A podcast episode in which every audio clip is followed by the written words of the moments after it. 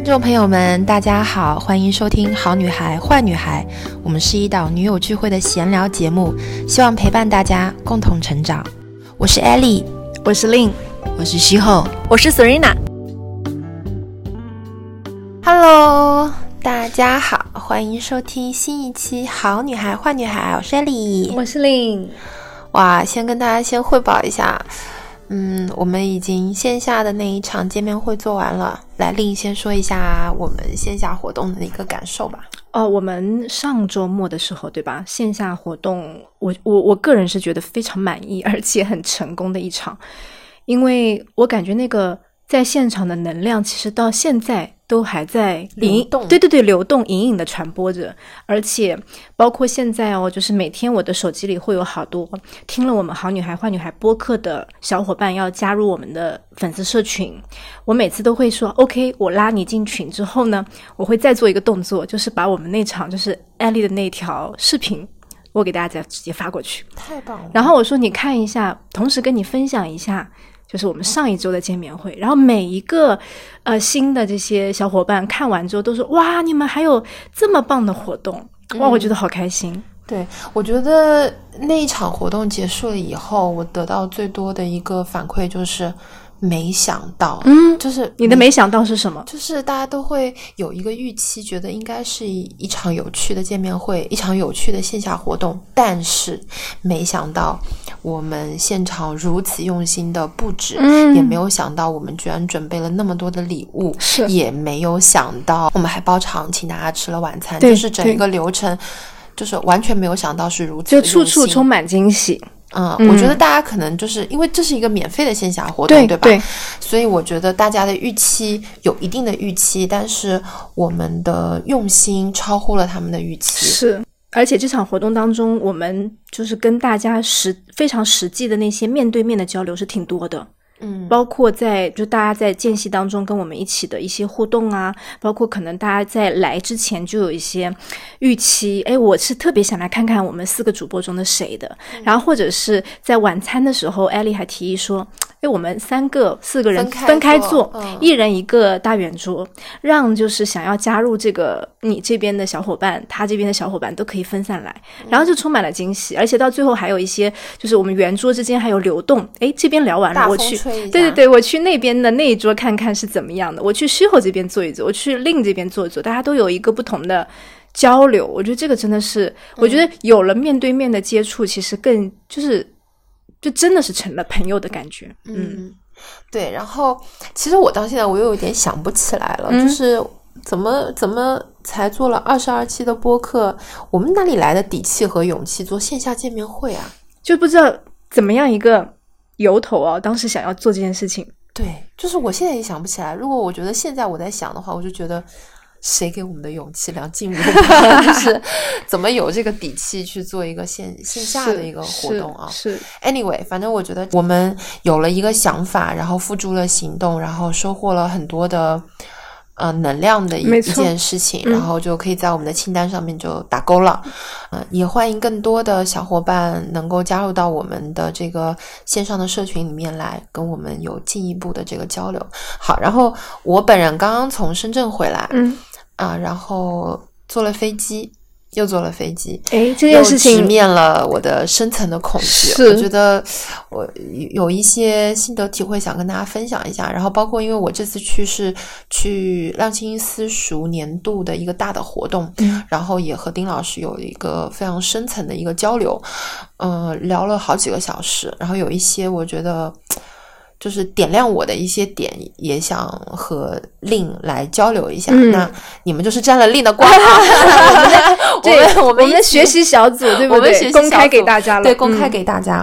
好，首先是关于恐飞这件事情哦，因为大家都知道我有就是对飞行有呃，自从二零一八年以后有深层的恐惧嘛，因为我有我有身体记忆了。嗯，然后嗯，非常厉害的就是我这次回程。嗯，是我这么多年第一次，呃，比较顺利的一次，嗯，我觉得还是有一点神奇的，我特别想跟你说。你先来说一下我之前恐飞的这个经历是怎么样？可能很多人不知道，嗯，就是因为一八年，呃，那一天，呃，那个夏天，我从香港飞回杭州，因为杭州是雷暴天气嘛，所以它除了在上空盘旋很长时间之外，它就毫无预警的往下自由落体了三次。哦，我就是那一次之后，身体有了那个自由落体的失重感，那个失重。重感一直在我身体里面，所以我每次飞行都非常痛苦。我只要能动车出行，我是不能飞的。了解。呃，然后那一次之后，我去云南做公益的那一次，就跟小熊的那一次，是是是。嗯，我我哭了三个小时，因为本身飞云云南的这条线就非常的颠簸，因为它是云贵高原嘛，它本来气流就很厉害，然后我。有恐飞，所以那三个小时对我来讲是极度的恐惧，加重了这份恐惧，加重了这份恐惧之后，后面我就完全飞不了。嗯，然后到现在，因为呃，我下半年是要去深圳上课的，所以我觉得这份功课对我来讲，就是我需要去直面的一件事情，就是我必须冲破它，我必须克服它。好，然后我就来讲我回来的这一次，因为我有跟丁老师聊这个事情，嗯，他。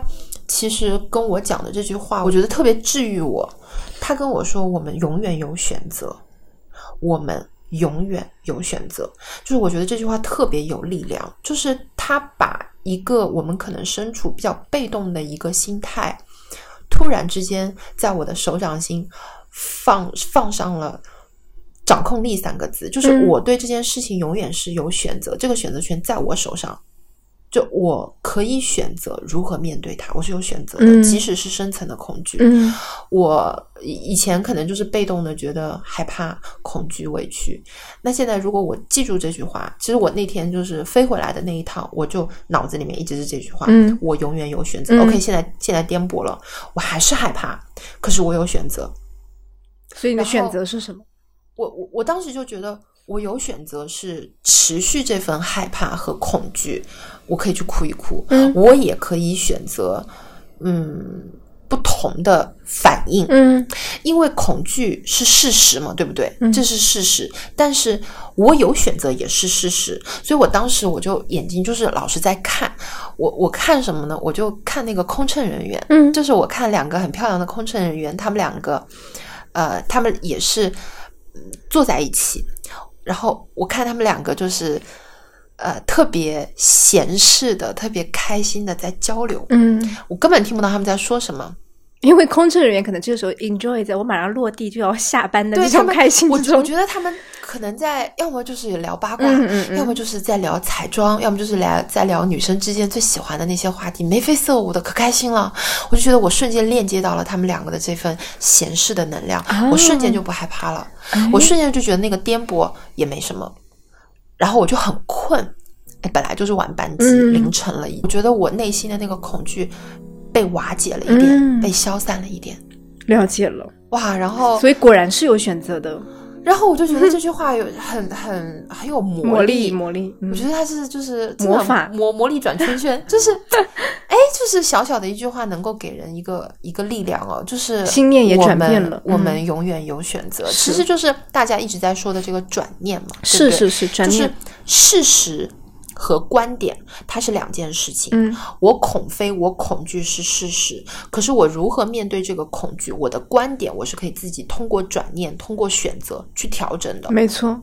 因为我觉得这句话就很有力量，就是是就是太神奇了。这个特别想把这句话分享给大家，就是我们永远有选择。就是你你们以后无论任何的时刻，任何的境地。你就牢牢记住这句话：我们永远有选择。好，我我听完你说的这个观点之后，我来补充两个小小的例子啊。第一个例子就是我前阵子跟你分享说，我在看美剧，然后看那个 We Crush 的，就是讲那个 We Work 这个品牌，就是个连锁的这个办公。联合办公的这个场所如何从创业开始到最后？当然现在还是存在，但只是他经历过了一些波折。中间这个这次演员是安妮海瑟薇演的是这个创始人太太，因为她在整一个创业故事当中也有一个非常重的一个比例。那么她当时有一个桥段，就是她跟她的一位邻居，后来成她好朋友，他们在一次家长的那种活动当中认识，然后就不知怎么就开始聊起自己的生活。安妮海瑟薇在这个当中讲了一句话，然后他就说：“他说，因为他的这位同学可能是，就这位同学的妈妈可能是离异啦，工作很忙啊，生活当中有很多的苦恼等等。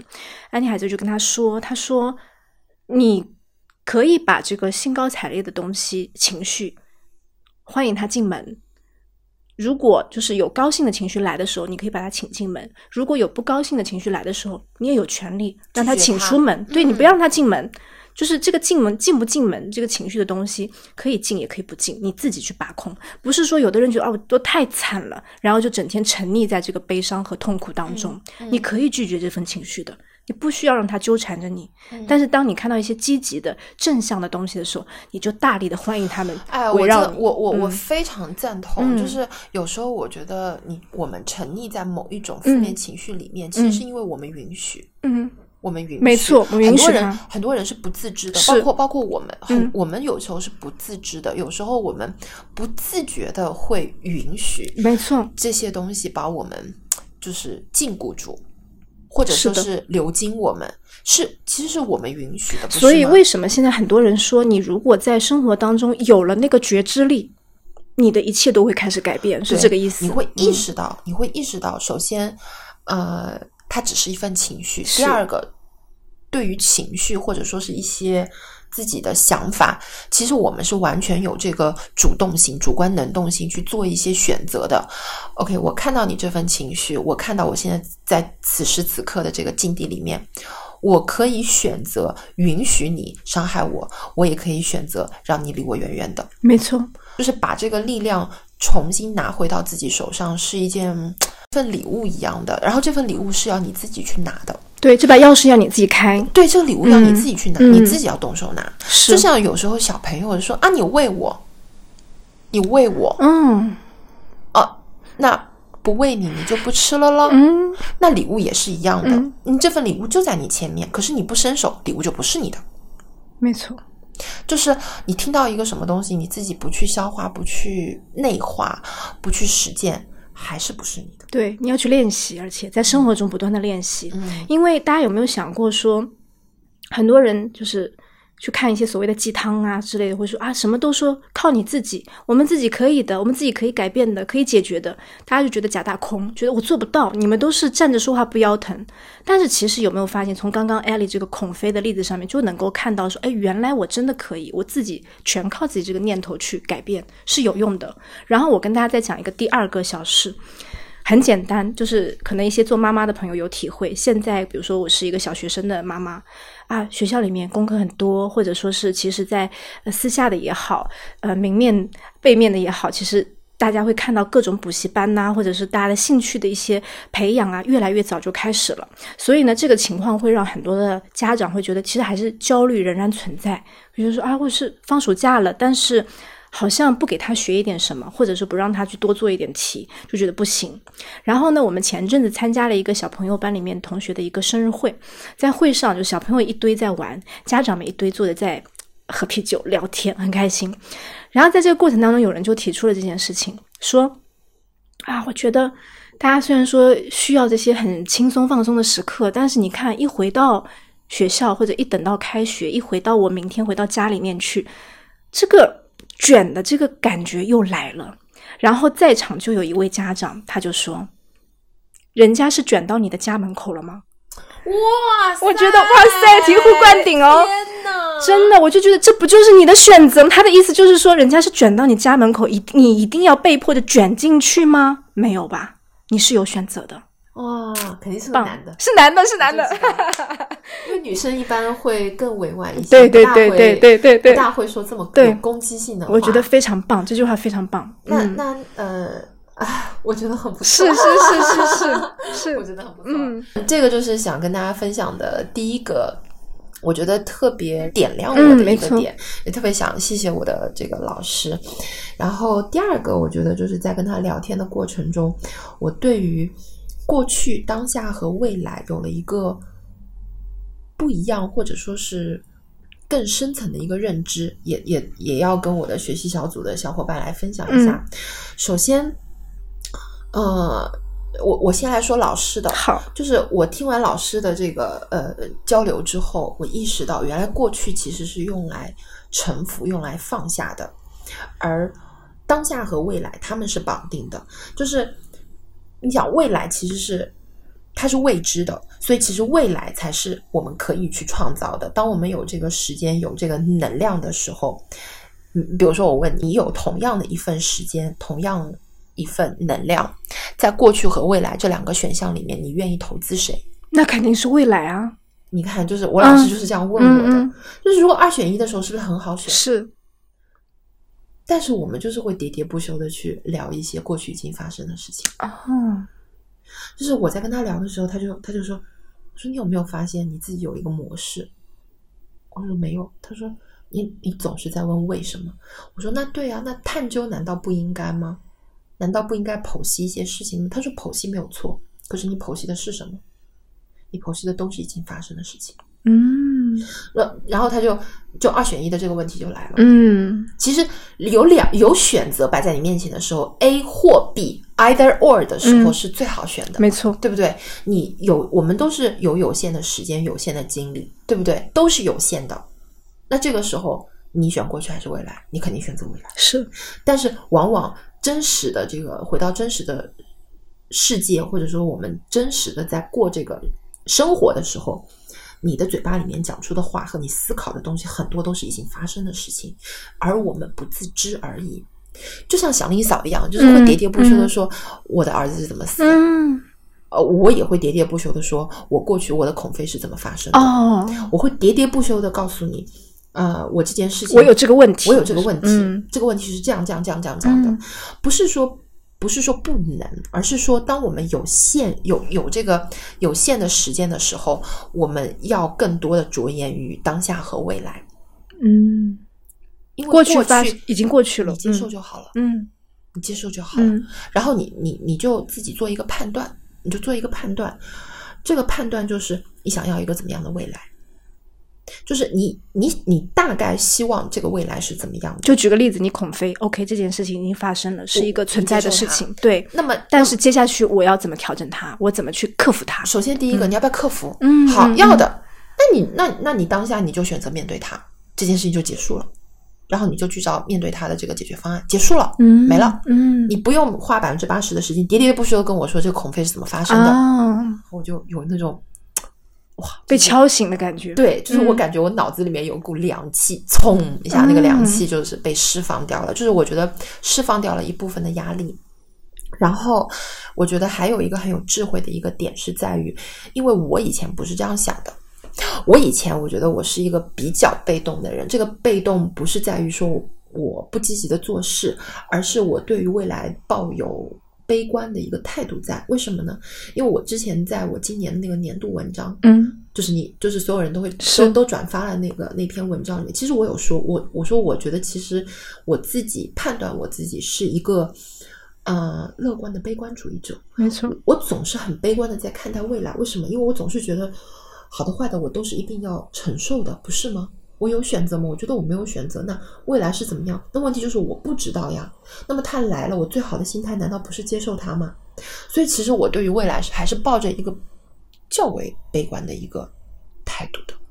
那有一种逆来顺受的感觉。对，我就觉得那这件事情是又不是我可以掌控的了，嗯不给自己去设定一些具体的路径。不要去畅想一个所谓的怎么样的未来，这个是我的一个悲观的应对嘛，对不对？而我以前的想法就是，什么才是王道？当下才是王道。这句话是没错。对，我就觉得，我什么是我能抓住的？不就是此时此刻吗？那就是我去学那么多东西，我读那么多书，都在跟我讲这个，你就是要好好的把握当下，对不对？嗯，这是我以前的一个想法，不是说以前的想法不对，而是我觉得就是越学习，其实会呃对很多东西有不同纬度和不同高度的一个视角。那现在不是在推翻过去的想法，而是增加了一个视角，嗯，增加一个视角。来，我们来增加一个视角，这个视角是什么呢？丁老师跟我说了一个比喻，他说：“你看，就跟开车一样的，你是不是眼睛望得越远，其实你开车越轻松。”对吧？没错，眼睛看得越远，其实你越早能够去做一些预判。你是要刹车还是踩油门，还是要拐弯，还是要左拐，还是要倒车？就是其实你眼睛看得越远，你对这个路况越能够提早做出判断，为自己就是留出了一个准备的时间。你对当下的这个判断越精准，嗯，所以所以当下的这个这个决策和判断和行动，这个 action 是当下发生的。可是让你去做出一个好的判断的是谁？是远方，是未来。嗯，所以其实我觉得，结合我们前两年大家一直在说的所谓的长期主义者，其实也是这个，就说当你有一个清晰的长期的一个目标的时候，对你当下的这个决定是非常有帮助的，你就不会犹豫了。没错，就我我我，比如说我今年就是呃，我今年就是想要好好的学习。举个例子啊，可能这个例子不是很准确。那一个邀约来的时候，你你去还是不去，你就不会纠结了。对你说你是零社交，OK，我就是，嗯，我就是它能够对你当下有一个指导性的作用。哎，这个其实就是你设定了目的地，你才能够有导航的指引。对，我觉得这个比喻特别好，嗯，我觉得特别好。你要先输入目的地嘛。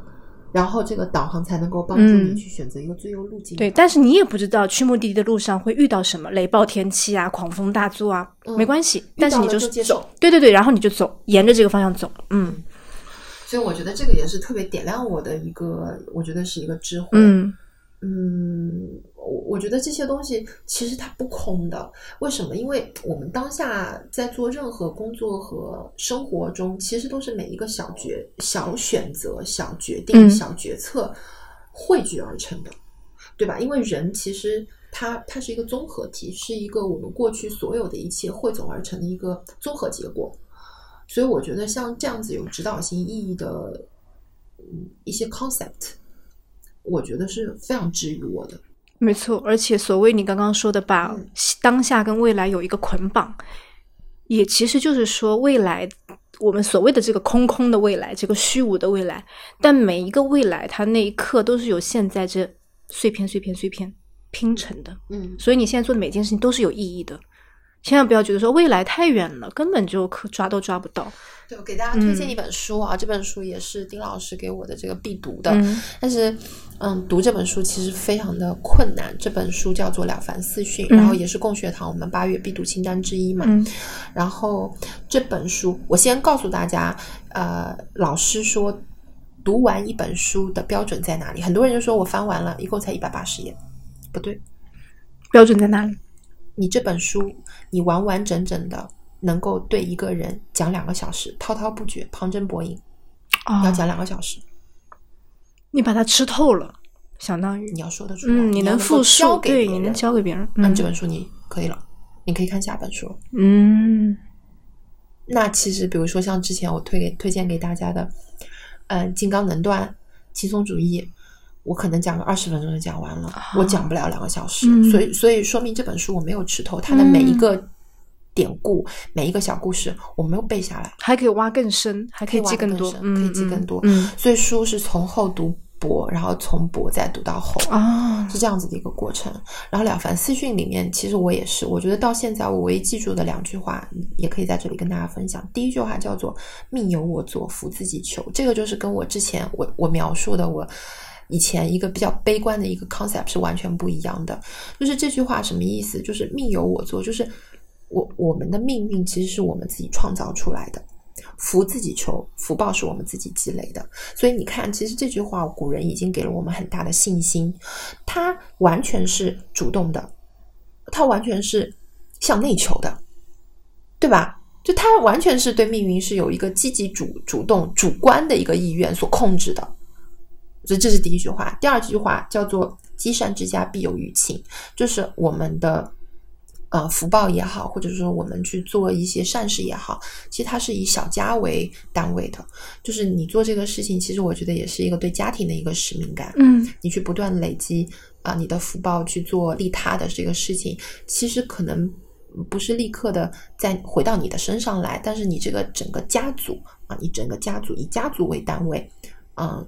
是会有很好的一个结果的，所以勿以善小而不为嘛。而且，而且就是当你从自己开始做这些事情的时候，你在自己家里面这个亲密关系当中产生的一些变化，其实由小到大，它就已经波及到社会当中去了。所以，就是它的这个影响力和你，如果人人 就是最早的时候，不是有一句话，人人都做一点好事，或人人都献出一份爱之类，其实是有道理的，就是这个意思，就是大家都做一些力所能及的，你刚刚说的善事啊，好的事情啊，其实。你的人际，你你周围这一圈开始波及的这个人际关系或者什么，就已经开始改变了。我觉得这是一件很好的事情。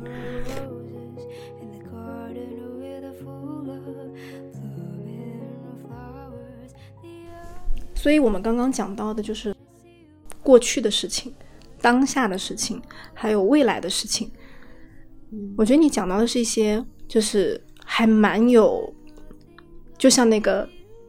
导航一样，就是如果我们知道了这几个不同的 concepts，我们就可以在自己的日常当中，其实会有一些转念或者是指导的那个作用和意义。嗯，然后我给大家讲一个，我可以把这些事情，刚刚我听完你讲之后，我就会有一个更具体的一个例子哈，就是很多我举个生活中平常到不能再平常的事情，很多女生会说啊，我跟男朋友吵架了，我跟我老公吵架了，冷战，好。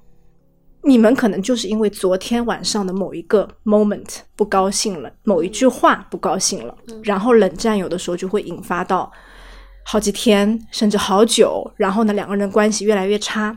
但是如果从我们刚刚讲的这样一个很大的概念里面，你们有没有去想过那个敲醒的点就在于，当你发生发现这个问题存在了之后，当下如果你是有觉知的，你就可以把它制止掉。第二天早晨起来。